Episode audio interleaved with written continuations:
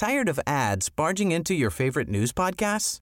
Good news. Ad-free listening is available on Amazon Music for all the music plus top podcasts included with your Prime membership. Stay up to date on everything newsworthy by downloading the Amazon Music app for free or go to amazon.com slash news ad free. That's amazon.com slash news ad free to catch up on the latest episodes without the ads. Heraldo Podcast, un lugar para tus oídos. Hoy, en primera plana, entonces, ¿se va a hacer o no la consulta popular de revocación de mandato? Esto es Primera Plana de El Heraldo de México. Durante la conferencia mañanera de este lunes, el presidente Andrés Manuel López Obrador aseguró que no deben perseguir ni denunciar a los consejeros del INE que votaron a favor de retrasar la consulta de revocación de mandato. Esto después de que el presidente de la Cámara de Diputados, Sergio Gutiérrez Luna, presentó una denuncia ante la Fiscalía General de la República contra Lorenzo Córdoba y cinco consejeros más del INE por aplazar la consulta. El presidente dijo que debe ser la Suprema Corte y el Poder Judicial quienes resuelvan el caso, aunque consideró que los consejeros se equivocaron al oponerse a lo que establece la Constitución. Cabe recordar que la Suprema Corte ya falló a favor de continuar con la consulta, por lo que deberá realizarse con el presupuesto asignado al INE para 2022. Finalmente, AMLO afirmó que las denuncias deben parar, o de lo contrario, esto podría ser una excusa para que los consejeros demoren más el proceso de la consulta. Con información de Paris Salazar. ¿Quieres las mejores noticias al alcance de tus oídos? Sigue a Primera Plana en Spotify y entérate de la información más importante.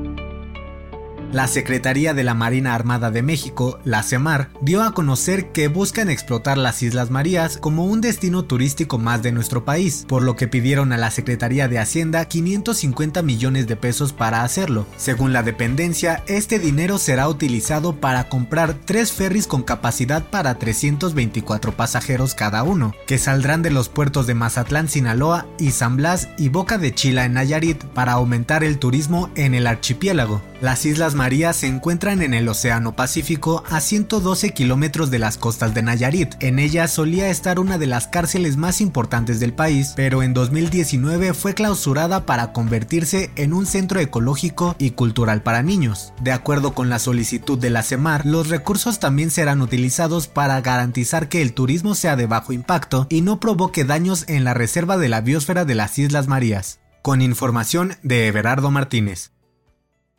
En otras noticias, este lunes la jefa de gobierno Claudia Sheinbaum informó que los contagios por COVID-19 han aumentado en la Ciudad de México, pero las hospitalizaciones no, por lo que no habrá cambio de color en el semáforo epidemiológico.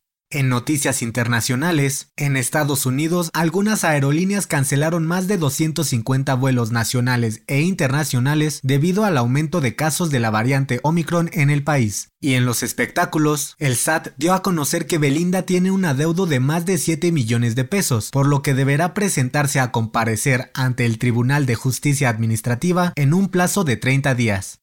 El dato que cambiará tu día.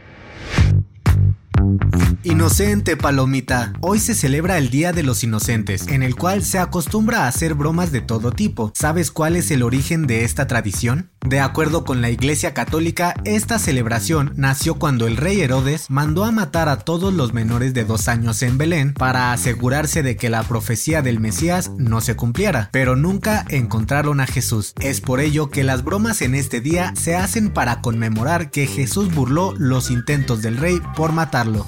Esto fue Primera Plana, un podcast del Heraldo de México. Encuentra nuestra primera plana en el periódico impreso, página web y ahora en podcast. Síguenos en Instagram y TikTok como El Heraldo Podcast y en Facebook, Twitter y YouTube como El Heraldo de México. Hasta mañana.